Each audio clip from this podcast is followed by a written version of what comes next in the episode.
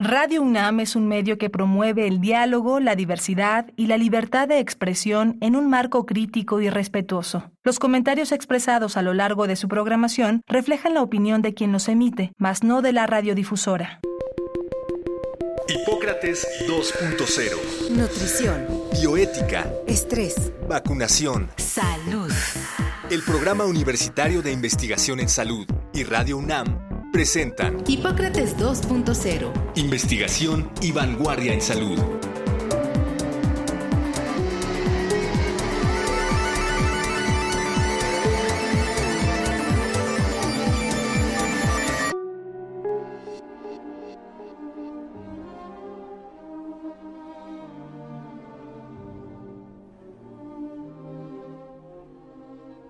Hola, ¿qué tal? Bienvenidos a Hipócrates 2.0. Yo soy Mauricio Rodríguez. Como cada semana les doy la más cordial bienvenida. Qué bueno que nos están acompañando aquí en Radio UNAM.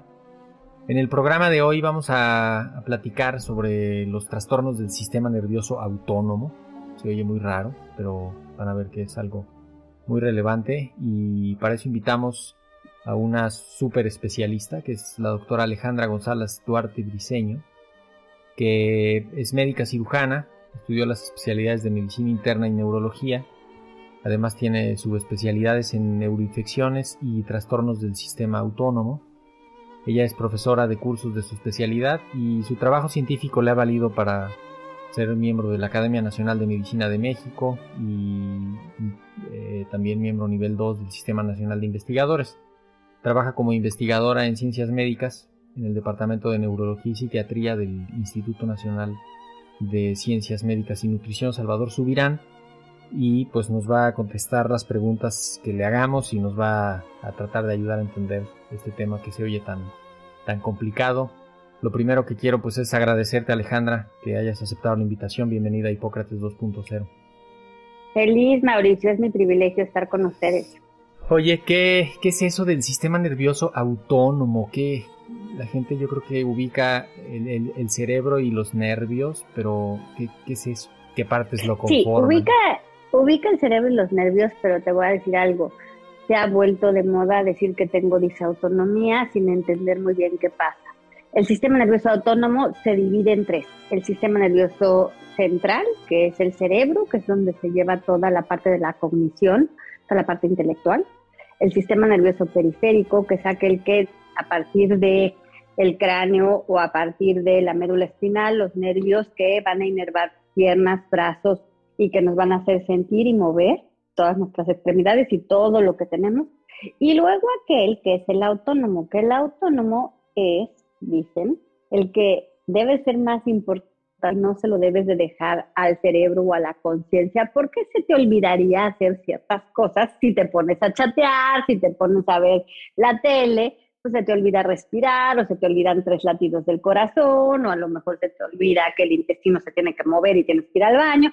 Todo lo automático del cuerpo lo va a hacer el sistema nervioso autónomo y funciona como si fuera un, un perfecto termostato en donde te dice absolutamente todo lo que va pasando como un reloj de precisión.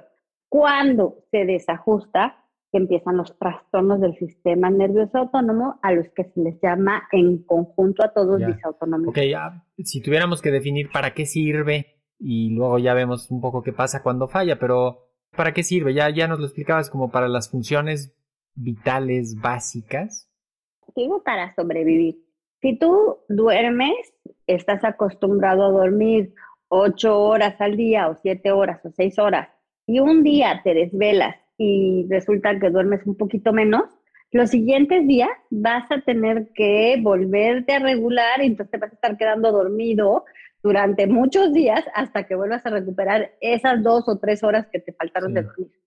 Si tu cuerpo se sube de un 36.5 de temperatura, que es lo normal, a 37.5, que todavía no es fiebre, empiezas a tener escalofríos, empiezas a sentirte muy mal, empiezas a decir, me siento pésimo hasta que llega la temperatura. O sea, tienes que regular absolutamente todo y estar en ciertos límites como para que no te desajuste y no te sientas mal. Otro ejemplo que te doy, si por alguna razón dejas de tomar un poquito de agua, te deshidratas o pasa algo y el sodio, que normalmente está entre 135 y 145, se sube un poquito más a 147, tienes una sed tremenda. Y hasta que no regules ese sodio y lo vuelvas a bajar a los parámetros, que es lo que el cuerpo tiene como establecido, que es lo normal, no te va a dejar de molestar la sed.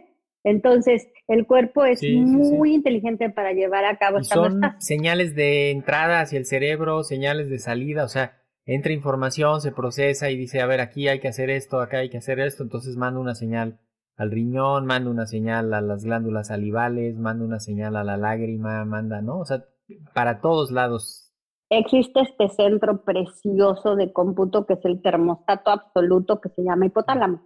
Y el hipotálamo son una serie, una serie de núcleos como si fuera la computadora central del, del ser humano y el hipotálamo incluso le conecta a la corteza cerebral y le dice, oye, fíjate que hace frío, y entonces tú ya puedes decir, ah, sí, cierto, tengo frío, me voy a ir por un suéter. Pero mucho antes ya estás sintiendo el frío sin que tu cerebro te diga, ve por un suéter.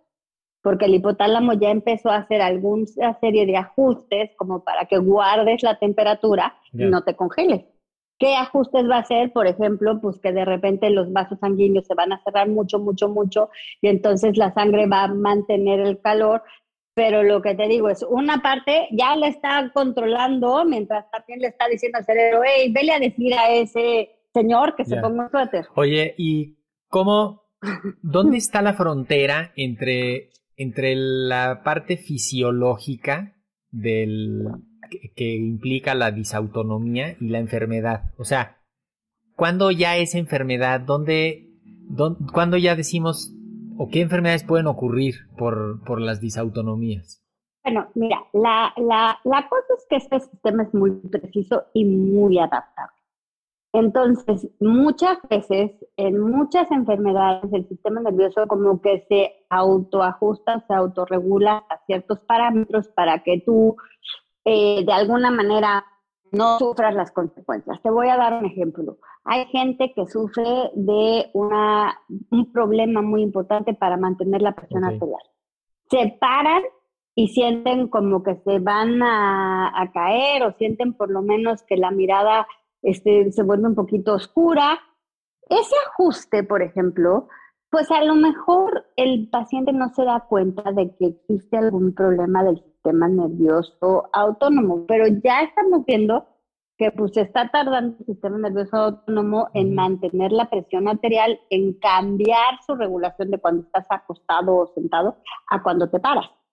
O por ejemplo, si estás mucho tiempo en un lugar donde estás parado y hace calor y necesitas como de alguna manera eh, un poquitito más de, de esfuerzo y te sientes medio mareado, el cuerpo pues trata de hacer lo suyo hasta que llega un momento en que no puede y te desmaya. Entonces, ¿cuándo existe la enfermedad? Cuando lo automático, en este caso, lo del síncope, no llega a hacer su función. Ya te desmayaste, o ya te sentiste mal, o ya se te nubló la vista, porque tú no deberías de estar pensando, híjole, creo que no voy a aguantar, me tengo que sentar porque si no me voy a... Oye, puede ser la, perdón, la puerta de entrada para otras cosas, o sea, como por ejemplo una crisis epiléptica. No, sí, no la crisis epiléptica al final es otra patología del sistema nervioso. Pero sin duda, el hecho de que se te baje muchísimo la presión, pues el cerebro, la corteza va a responder y puedes tener una crisis convulsiva. Pero en realidad no es la manifestación principal del sistema nervioso autónomo. ¿Cuáles te diría? ¿Cuáles son así como las cosas que dices, ya está enfermo el sistema nervioso autónomo? Son gente que, por ejemplo, van al baño una vez cada siete días o sea, eso es completamente anormal. Tú tienes que ir al baño cada 24 horas. Pero de repente, además, de repente van al baño, o sea, y tienen diarrea, y luego tienen experimento, y luego tienen diarrea, y luego tienen... Es una, esa es una partecita de esa autonomía. Gentes que se desmayan muchísimo, gentes, por ejemplo, que, que no toleran el frío, que no toleran el calor, que tienen eh, de repente algún tipo de la muerte súbita, por ejemplo, o las arritmias por, por, por estas descargas de repente adrenérgicas muy importantes, ataques de pánico. O sea, son cuando cosas que se salen de lo normal y que tu cuerpo no le puede volver a decir, hey, nosotros estamos muy tranquilitos aquí, porque el corazón de repente se te fue una frecuencia cardíaca de 140? pasa, ¿no? ¿Y, qué factores de riesgo podríamos eh, reconocer para algunas de las más frecuentes? O sea, no sé, herencia, medio ambiente, alguna cosa de la dieta, medicamentos, comorbilidades. ¿Por dónde puede ser? Ese es justo justo mi trabajo, porque, y esto que tocas está increíble, lo que yo te platicaba anteriormente, de que disautonomía se volvió un diagnóstico. Cuando llegan a mi consultorio me dicen, es que tengo disautonomía y por eso veo. Y yo les digo, ah, pues está muy bien, pero es como si vas con el gastroenterólogo y le dices, tengo disgastroenterología. pues, o sea, sí, pero dime si lo que tienes es gastritis, reflujo, diarrea, pancreatitis, ¿me entiendes? O sea, lo que hay que decir es de disautonomía, que lo único que quiere decir esa palabra rimbombante es algo de mi sistema nervioso autónomo no está funcionando, pues vamos a ver qué no está funcionando y por qué no está funcionando. Entonces, esa es parte de, todas del neurólogo. un nombre y un apellido. Correcto, correcto. Sí, entonces como tengo disautonomía, ya me dijeron que lo que tengo que tomar es mucha agua y mucha sal. Oye, pues espérate, pues ¿cuál tipo de disautonomía tienes? Porque a lo mejor no se trata con agua y sal, se trata con otra cosa. Entonces, es muy importante empezar como a entender qué entienden el, tanto el paciente como el doctor que entendió que era disautonomía. Ok, se hereda, o sea, si mis parientes, mi mamá, mi papá, algún pariente cercano tuvo, eh, yo tengo más riesgo o sí, de cuál eh, no. Te lo voy a regresar con una pregunta. Si tú tienes un índice tabáquico porque fumas muchísimo y desafortunadamente tú no, pero a otra persona le da cáncer de pulmón que fue por el tabaquismo y a otra persona tiene cáncer de mama porque su mamá, su abuela, su bisabuela tuvieron un gen que les heredó que tienen este cáncer de mama y llegan estas dos personas al oncólogo y le dicen, ¿el cáncer se hereda? Pues la respuesta del oncólogo va a decir, ¿qué cáncer? Primero dime qué cáncer y yo te voy a decir, pues el de pulmón seguramente fue porque el individuo fumó muchísimo, pero el de mama, si tenemos ese gen, pues seguro sí es hereditario. Lo mismo pasa con la disautonomía. ¿Qué tipo de disautonomía me estás diciendo? Porque hay unas que son muy heredables y hay otras que no tienen nada que ver con la herencia, que son degenerativas, y hay otras que son espontáneas. Depende de la enfermedad que tengas que te esté dando disautonomía. ¿Cuáles son las más frecuentes, las, disautonomías más frecuentes? Lo más frecuente que existe en el mundo es el síncope. El síncope es esta pérdida espontánea de la conciencia por alguna razón y que regresa inmediatamente cuando la persona recupera el estado de estar en, una posición horizontal. ¿Por qué horizontal? Porque además es increíble esto, Mauricio. Pues al fin y al cabo lo que le está sucediendo, o porque tiene síncope, es porque no le está llegando la sangre al cerebro. El cuerpo es tan inteligente que te tira, no, pues te tira para que estés en una posición horizontal y entonces llegue más fácilmente la sangre al cerebro y entonces ya recuperes rápidamente la conciencia. Entonces, el, que le da a uno de cada tres personas es el síncope. Y el síncope es como uno de los que son como la bandera más llamativa de la disautonomía. ¿Y ese tiene un componente hereditario, el síncope? El síncope es nada más un síntoma. Como por ejemplo, si te arde el estómago y sientes que se te regresa la garganta, la, comida y, el ardor del tórax es un síntoma de reflujo. Pero ¿por qué te da reflujo? ¿Te da reflujo porque te comiste unas carnitas y te fuiste a dormir? ¿O te da reflujo porque realmente tienes una hernia ya tal y el estómago se te subió al esófago? Lo mismo pasa con el, con el síncope. El síncope puede ser reflejo, que reflejo es sinónimo porque tiene muchos nombrecitos de vaso vagal, que es de repente la gente que pues ve sangre o que le platican alguna cosa muy estresante o que está en un ambiente como demasiado congestionado y se desmaya. O puede haber un síncope reflejo por algún movimiento que, que es muy fuerte para el organismo, por ejemplo, toser o, por ejemplo, tratar de, secar y hacer este esfuerzo importante que se llama de valsalva o algún masaje del cuello en donde están las carótidas y ahí en particular está unos eh, sensores que se llama el valor reflejo o puede ser también consecuencia de que te paras y se baja la presión, no se está regulando la presión y por eso te desmayas. ¿Cuáles de esos pueden ser hereditarios? Pues algunos, pero hay que encontrar cuál es la causa que nosotros los médicos decimos, cuál es la etiología del síncope. Y es un estudio enorme, pero es un estudio muy bonito porque si yo te digo el síncope vasovagal es porque viste algo rojo como la sangre o estabas viendo una película de una operación y te sentiste mareado, ¿por qué me desmayo con este estímulo emocional tan fuerte? Pero simplemente pues es, un, es una respuesta anormal ante un estímulo fuerte que el organismo está haciendo. ¿Cuándo, ¿Cuándo, hay que sospechar de que, de que se pudiera tener un, una disautonomía o que pudiera estar pasando algo por el número de veces que te ocurra? ¿En qué momento la gente tendría que, que preocuparse y empezar a buscar? Y, y de una vez te digo, o la siguiente pregunta es, ¿quién diagnostica esto? ¿Quién lo ¿Quién lo tiene que identificar? Mira, te voy a platicar. ¿Cuándo empiezo a sospechar que tengo disautonomía?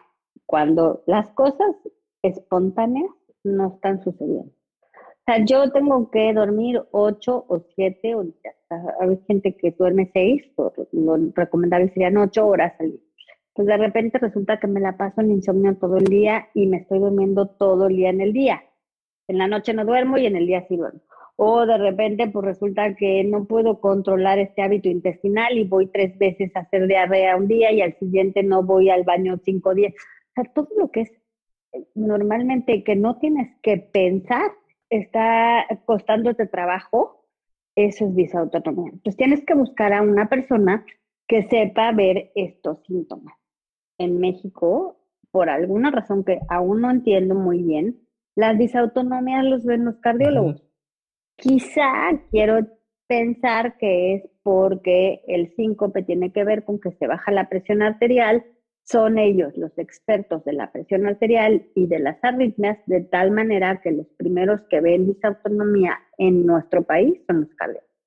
Los cardiólogos tienen una gran ventaja que van a, que va a ser que van a ver la causa más importante, por alguna manera decirlo, que es sobre todo la más letal o la que podría ser más peligrosa, que es detectar que no exista una arritmia cardíaca, que es la que está produciendo en el caso del síncope el síncope, y que no existan estas alteraciones terribles de la presión arterial y tratar de controlarlas. Pero una vez que el cardiólogo determina que el corazón está perfecto, se lo tiene forzosamente que referir a un neurólogo, porque el neurólogo es el que ve el cable.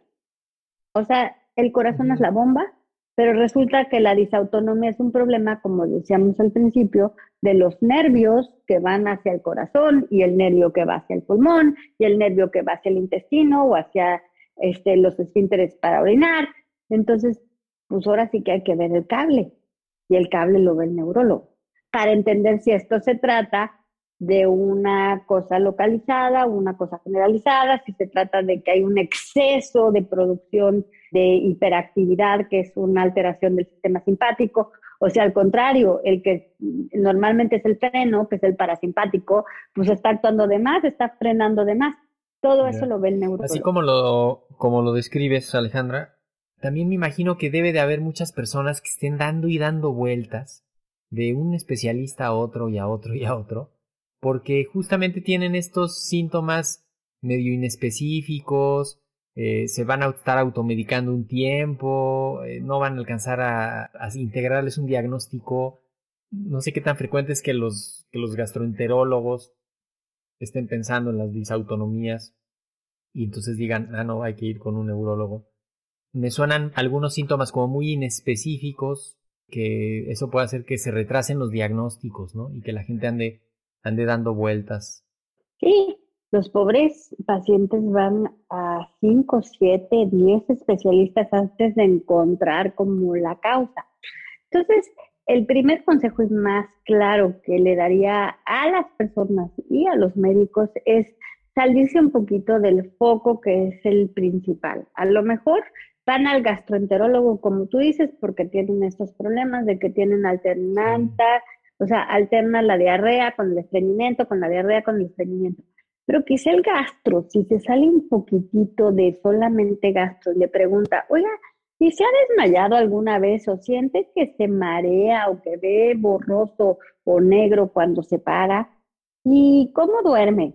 ¿Y alguna vez le ha dado este problema de que no puede como vaciar bien la vejiga o, o, se queda con ganas de hacer pipí después de haber hecho pipí? O sea, cuando te regresas a otros sistemas que no es el tuyo y te das cuenta que también tienen problemas, entonces es un poquito, perdóname la analogía, de decir, bueno, es que he cambiado 15 veces el foco de la cocina y se sigue fundiendo pero resulta que también se funde el del cuarto y también se funde el de la cocina, el de, no sé, de otro cuarto del baño. Quizás son los cables, quizás no es el foco. Y quitarse el estigma, porque yo creo que en el fondo hay un estigma de, de como de una banalización y de una simplificación muy, muy cruel de decir, ahí es que son los nervios, son tus nervios, y entonces hay toda una mezcla ahí de, de, de prejuicios y de, de quererle buscar algo orgánico necesariamente sin también reconocer que, que si vayan los nervios, pues es algo orgánico, ¿no? O sea, es, es una parte del cuerpo. No, bueno, pero vamos, hay que entender que con nervios, yo estoy hablando del, cable, pero no de que está nervioso. No, no, no, pero justamente, ¿cómo, ¿cómo, yo creo que cuando cuando a alguien le tienes que explicar, oye, pues es que es parte de tu sistema nervioso lo que está fallando, la gente va a decir, sí, exacto. pues dice que estoy mal de los nervios. No estoy nerviosa. Me voy, me voy con otro, ¿no? Que me dé una medicina que diga que tengo gastritis y mejor me da para eso, o que me dé uno para que se me atore la diarrea y que ya no me dé. No, o sea, también hay un estigma ahí muy, muy difícil de, para, para el diagnóstico de, de estos pacientes. Déjame terminar con un ejemplo muy, muy rápido, muy padre que a mí me gusta darles. Nosotros estábamos de alguna manera constituidos, porque al fin y al cabo somos evolutivos y vivíamos hace un poco de tiempo, para nosotros muchísimo, pero en realidad para la historia de la humanidad poco tiempo, en las cavernas. Nuestra chamba como humanos era cazar. Entonces imagínate que no somos humanos, pero que es un animal que de repente en la selva lo está atrapando un león y tiene que correr rapidísimamente porque si no el león lo va a atrapar, lo va a cazar y, pues se lo va a comer. Bueno, la presa esta podría ser, se, se me ocurre una cebra. Primero no va a estar pensando, es que mira, si me voy hacia la derecha, pues puede que llegue más rápido conmigo y si me voy a, o sea, él va a correr a donde tenga que correr y le importa muy poco lo que diga, en este caso, la corteza cerebral, de que si va a ser más fácil irse por la derecha o la izquierda. Pero sobre todo, su sistema nervioso autónomo tiene que actuar tan rápidamente como para hacer todo lo posible para ser más veloz y ganarle a ese león que lo está persiguiendo.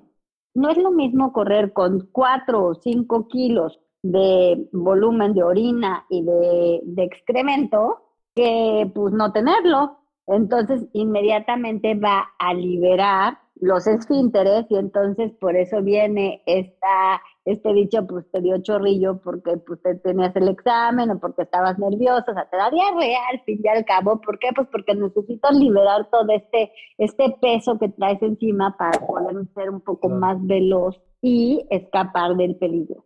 Lo mismo pasa con cómo se maneja finalmente el corazón, que empieza como a latir más rápido, cómo se maneja la sudoración, que es diferente cuando sudas porque estás nervioso de cuando sudas porque haces ejercicio. O sea, cómo regula todo el sistema nervioso autónomo tu adrenalina para que puedas salir del peligro, es como, por eso te decía, ¿para qué sirve? Sirve para sobrevivir. Pero pues se dieron cuenta que los animales no se comen a, los, a las presas que ya están muertos a ellos les gusta cazar algo vivo, porque pues finalmente lo muerto ya puede echarse a perder y puede tener otro problema.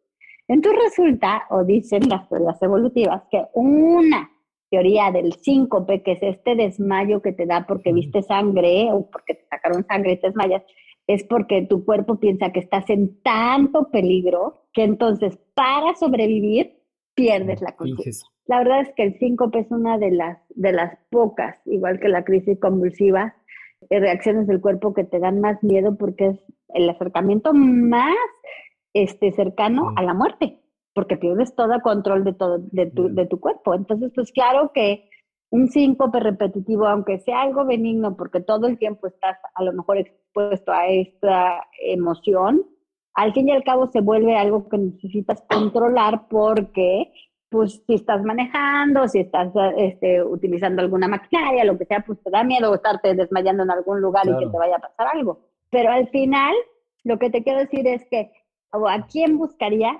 Pues cuando tu cuerpo no está funcionando automáticamente. Y cuando no está funcionando automáticamente, es padrísimo entender, bueno, ¿por qué no está funcionando? ¿Qué es lo que estoy yo este, disparando en mi cuerpo como para que den estas reacciones? Entonces, el sistema nervioso autónomo, pues yo pienso que creemos que la corteza cerebral es como el, el pastel, el, lo máximo de, del ser humano.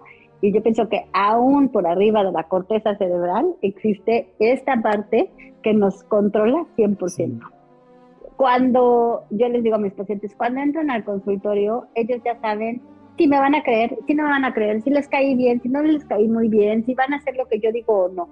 Porque existe algo que es el sistema nervioso autónomo, porque se controla por la vista, por la visión, por el olfato, les llega a este centro increíble que te digo que es el hipotálamo y ya, ellos ya decidieron. A lo mejor con palabras los convenzo, pero lo cierto es que la decisión de la primera impresión es la que te va a llevar a, tomar. Sí, por fortuna en las ondas gercianas de la radio la palabra es lo que lo que cuenta y lo que decimos, así que con toda esta información que acabamos de poner a disposición de nuestros radioescuchas, pues podemos cuando menos ayudarlos a que a que piensen que si está pasando algo así no es normal y que busquen atención médica. Yo los invitaría primero quizá que busquen a un, a un médico internista eh, y eventualmente vayan avanzando en el camino hacia, hacia alguna subespecialidad. Pero, pues doctora Alejandra González Duarte Briseño, investigadora del Departamento de Neurología y Psiquiatría del Instituto Nacional de Ciencias Médicas y Nutrición Salvador Subirán.